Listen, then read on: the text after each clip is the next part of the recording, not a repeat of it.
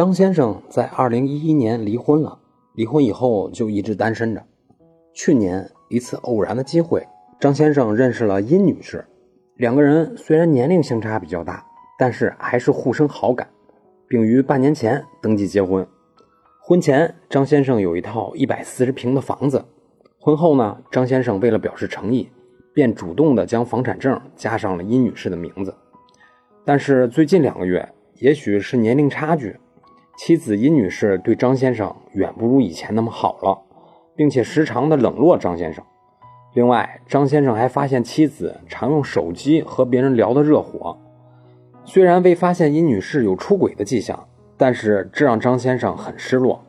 现在，张先生就问道。如果他们离婚了，这套房子还属于张先生的婚前个人财产吗？答案是不属于了，变成他们的夫妻共同财产。这套房子原来的确是张先生的婚前个人财产，但是结婚后，张先生自愿向房管部门提出申请，在房产证上加上了妻子殷女士的名字。按照我国法律规定，张先生的这个行为就直接导致这套房子的产权由张先生一个人。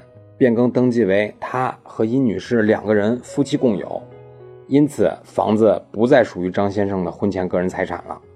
所以再婚需谨慎，房产证上追加配偶名字有风险。那么，以上就是今天的音频，供您参考。